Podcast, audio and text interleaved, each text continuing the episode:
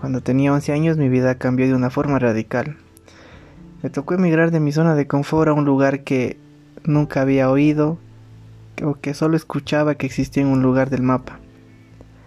Salí de Riobamba hacia Cuenca, dejé amigos, familia, vecinos, mi escuela de fútbol. Tenía que ingresar a primer curso y todo era nuevo para mí. Entonces me tocó empezar desde cero.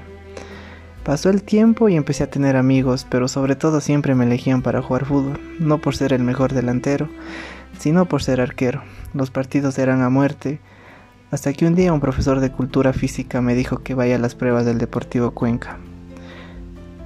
Éramos solo seis personas para arquero y se iban a quedar tres.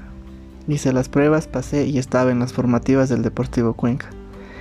Luego de estar en las formativas del Olmedo, todo fue lo más bonito que me había pasado. Pasó el tiempo y ya estaba más asentado en la ciudad. Pero un día salimos pronto de clases y con mis compañeros nos fuimos a jugar en una construcción abandonada.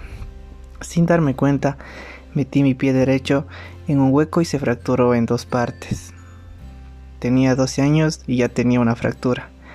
El parte médico fue seis meses de recuperación y un año, un año en rehabilitación.